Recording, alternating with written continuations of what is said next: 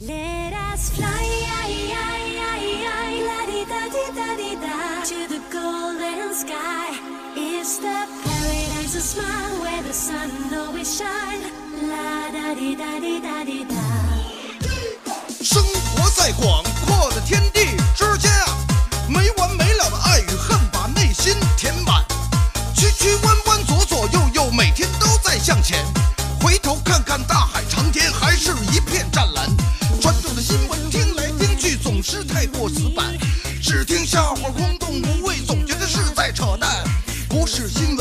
笑话，小贱跟你谈谈酸甜苦辣的都市心情，一起汇聚今晚。都市杂货铺，小贱主持。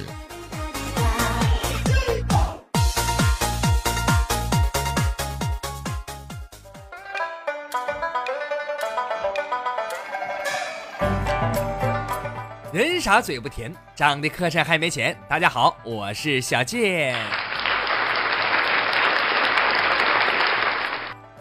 有人问我呀，我想用一个比喻来描写一个强者的眼睛，想表达他性格凶悍，又微微透着漠然和寂寞，还有一点举世杰浊的无奈。但是如果说用鹰隼般的，或者是孤狼般的，又太烂俗了。有没有一个新鲜又简练的比喻，完美的传达出这层意思呢？对此，我想给这位朋友一个建议。我觉得最好的比喻就是，他有着一双哈士奇发现食盆空空如也时的双眼。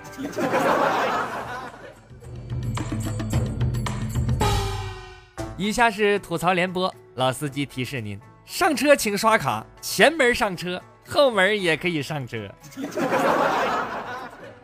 说在昨天的奥斯卡乌龙事件之后，主要责任方负责奥斯卡计票的机构普华永道出来道歉了。之所以出现乌龙呢，是因为颁奖嘉宾拿到了错误的开奖信封。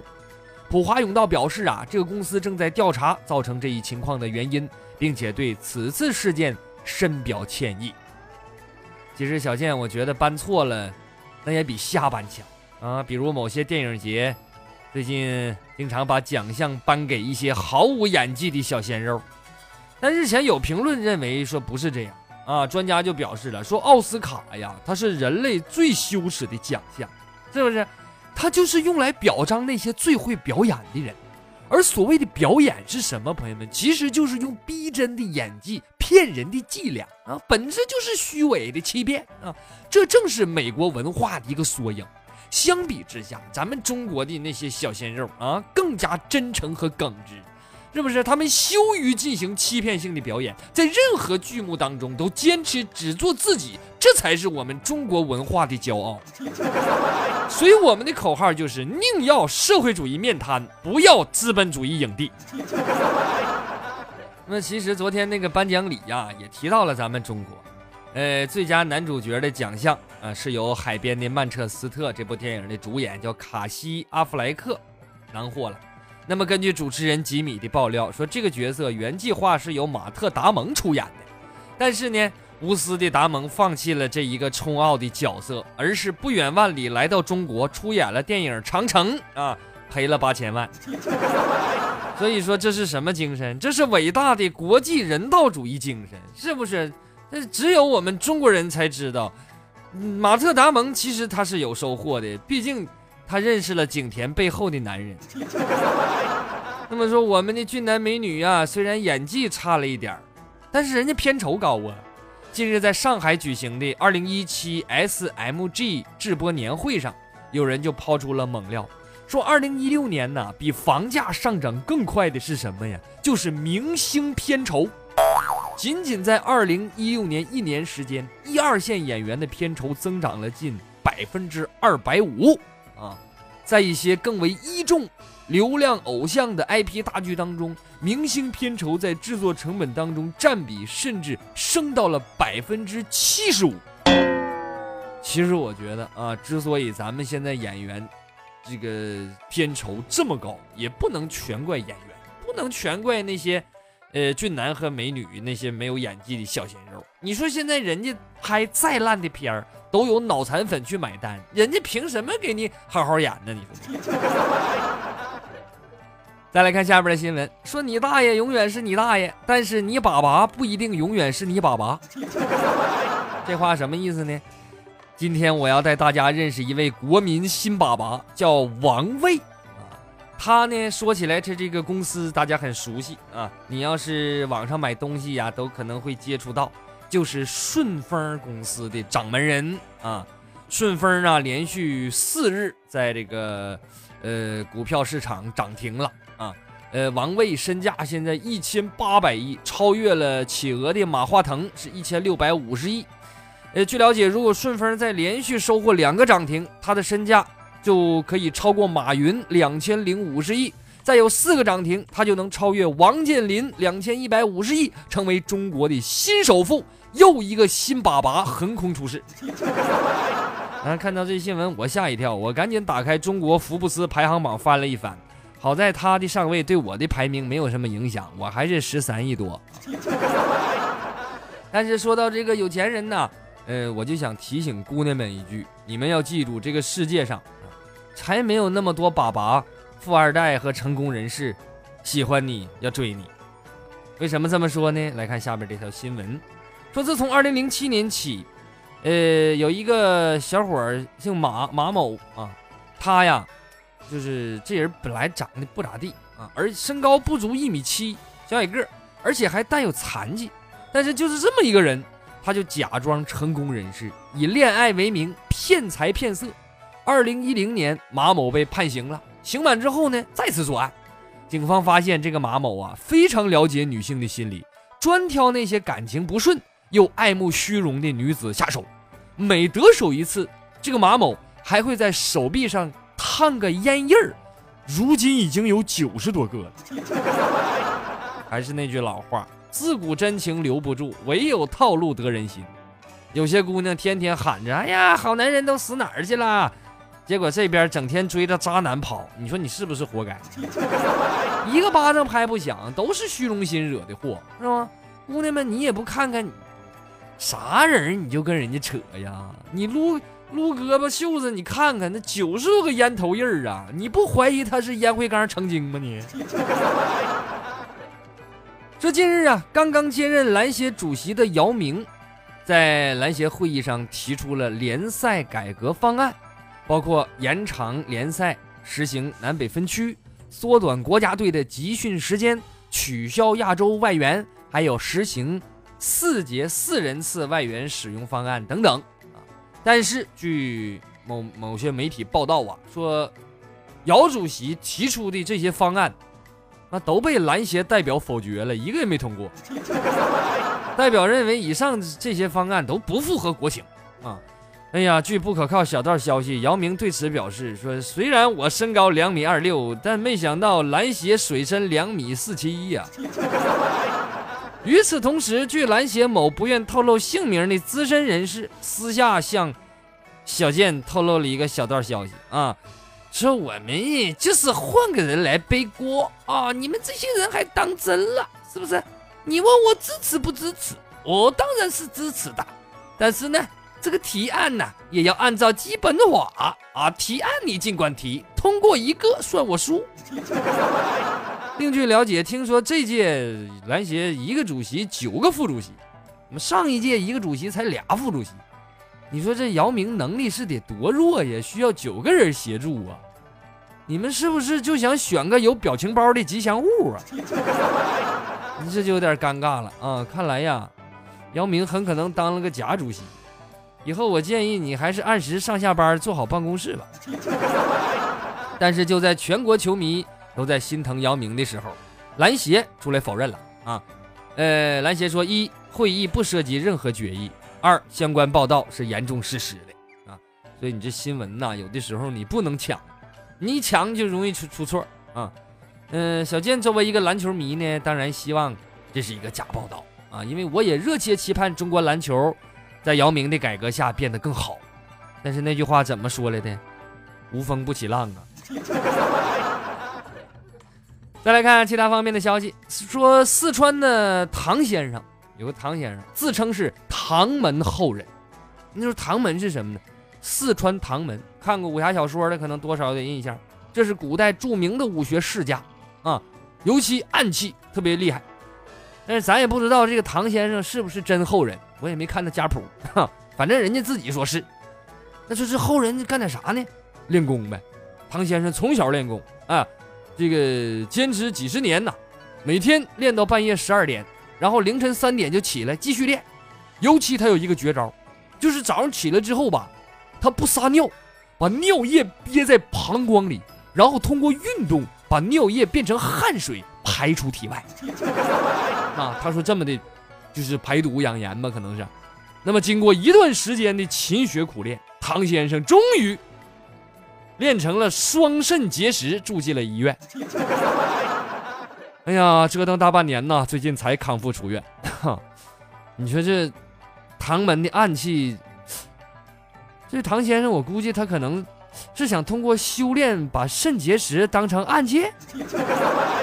只见大侠阴森一笑，拉开裤链，甩出三颗唐门暗器，肾结石。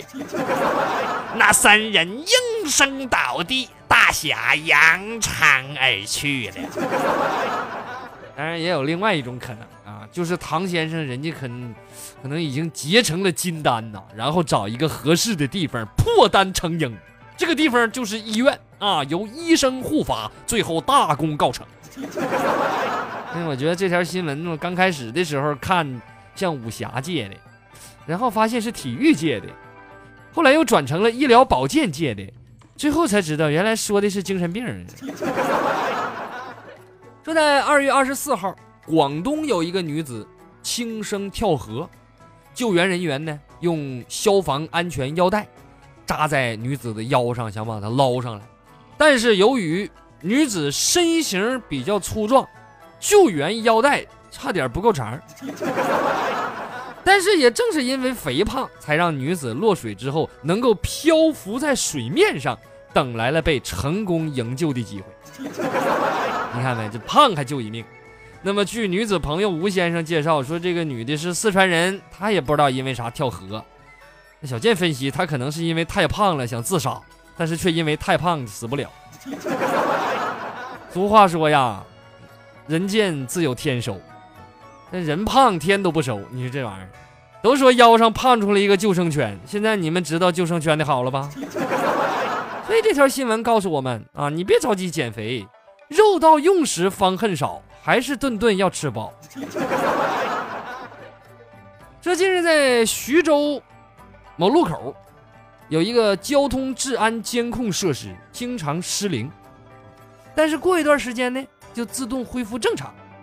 交警部门原来以为是不是机器发生故障了，直到二十四号那天晚上，监控再次失灵。那么在这路口的另一个监控里，交警就发现了一个可疑女子啊，马上赶到现场，就看见一个大妈竟然把监控控制箱给打开了。然后拔下监控电源的插头，用电源给自己的电动车充电。这这剧情我跟你说，就够走进科学拍个上中下三集了。题目就叫《午夜神秘消失的信号灯》。这真是充电五分钟瘫痪俩小时啊！你说这万一要是整不好，不小心把大妈电出个好歹来，可了不地了。我跟你说，那就不是监控不好使。那家属没准还得告市政府呢，你们怎么就没把门锁好呢？你们？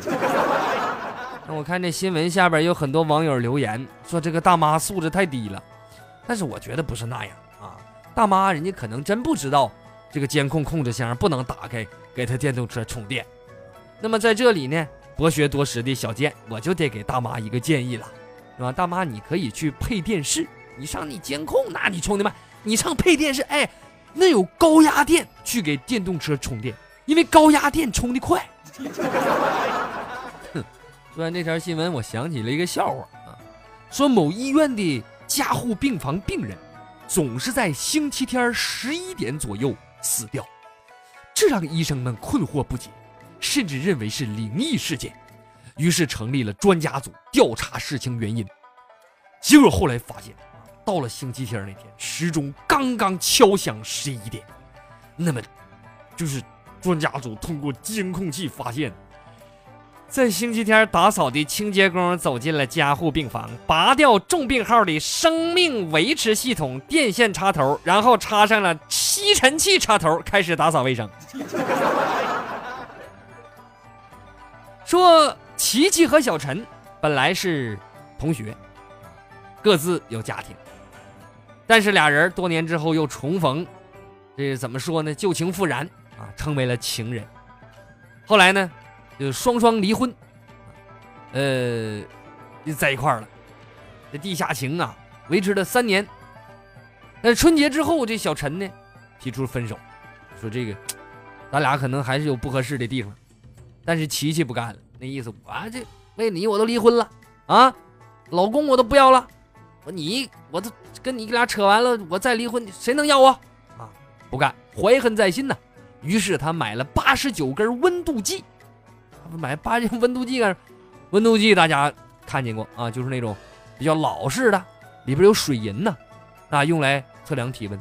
他就把这温度计里边的水银都收集到一起，然后把安眠药渗入到。小陈的咖啡当中，呃，然后把这个水银呢从小陈的腿部注射进去，那么水银到了人体之内，到处哪儿都窜。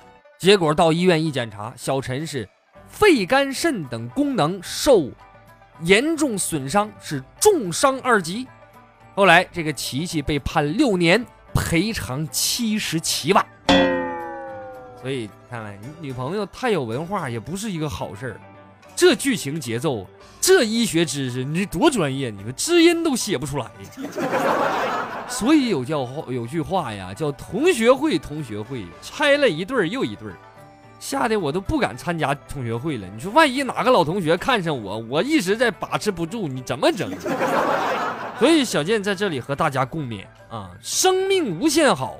瞎搞需谨慎。说爱人之间呢，往往因爱生恨，乃至痛下杀手。再来看一条类似的新闻，说日前在辽宁省阳呃辽宁省沈阳市和平区一家面馆附近，啊，身价千万的某公司老总李晓峰和他的一个下属，啊，那么有一天晚上莫名遭遇了不明人员的棍棒袭击。照后脑勺啪啪几棒子，双双被打倒在马路上。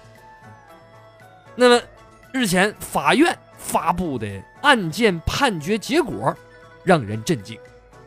怎么回事呢？原来要杀他，竟然是比他小十一岁的二婚妻子，同时还有一名公司股东、一名公司职员和妻子的闺蜜等五人。日前，法院判决几人犯故意杀人罪，分别获刑数年。更加让人震惊的是，他们还策划了三次谋杀。第一次谋杀计划是要找人驾车撞死他，呃，因为这个李某在人行道上行走没有得逞。第二次谋杀呢，计划把这个李晓峰打倒，再开车撞死，因为时机不好没有撞成。第三次谋杀计划，雇杀手在饭局这饭局的时候下手。啊，呃，把他杀死，结果因为饭局推迟没有得逞。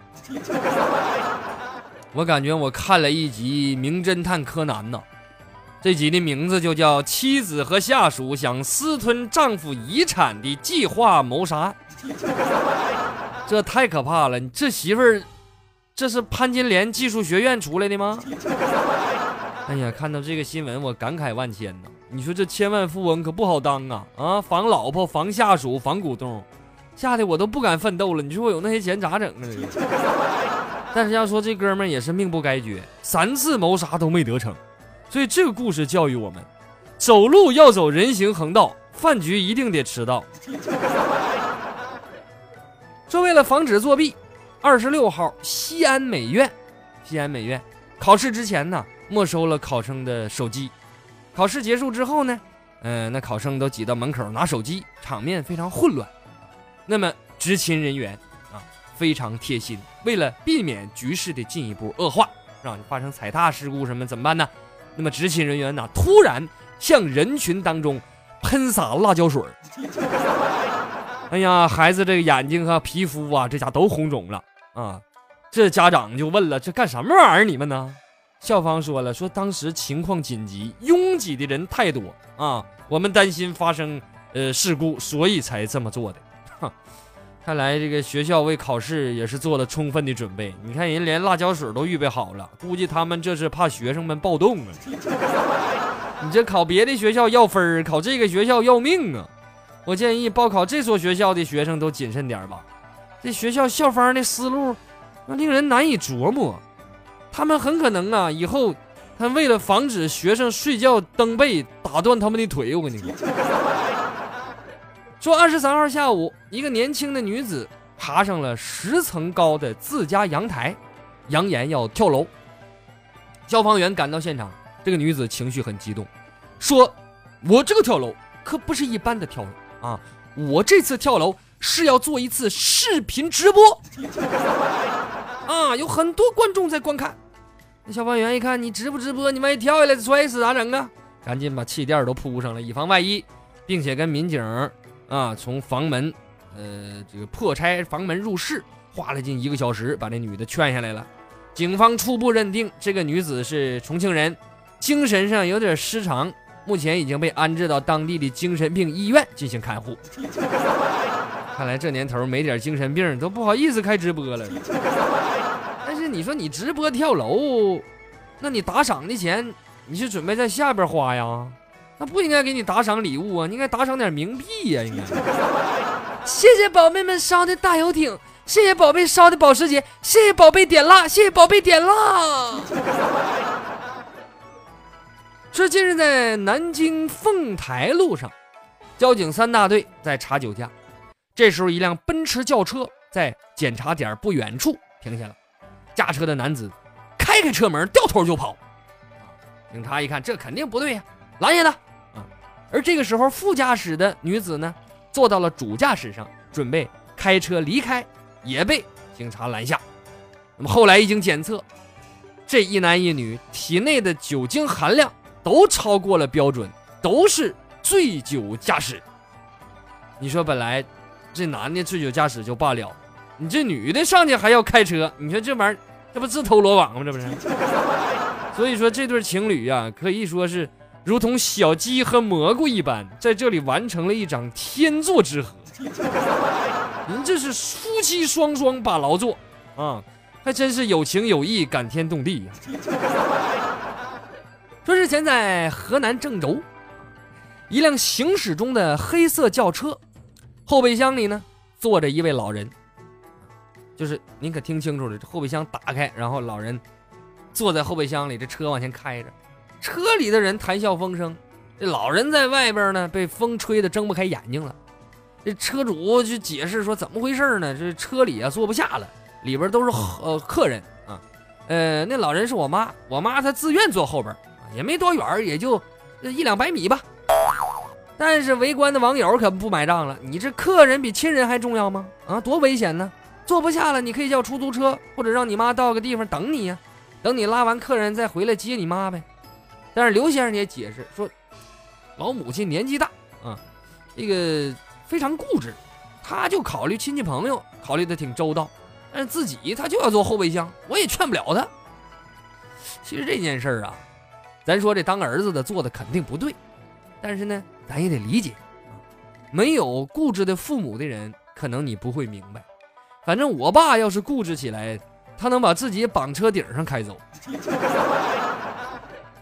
说英国的一位妈妈贝弗利多兰有四个孩子，其中两个患有自闭症，只能靠社会福利勉强维持生活。雪上加霜的是呢，贝弗利的男朋友选择了在这么艰难的时刻离开了她。可是就在分手后的第七个月。这位妈妈中了一千四百五十万英镑的大奖，约合人民币一点二四亿元。于是她马上联系前男友，告诉他：“你别想得到一分钱。”哦，亲爱的，我要告诉你，我中了一亿多彩票。不不不，跟你没有什么关系，我就告诉你一声，滚犊子吧你！哎呀，啥也别说了，这俩人都是命啊。好了，今天的节目就到这里，感谢您的收听，我是小健，不是再见的见，再见。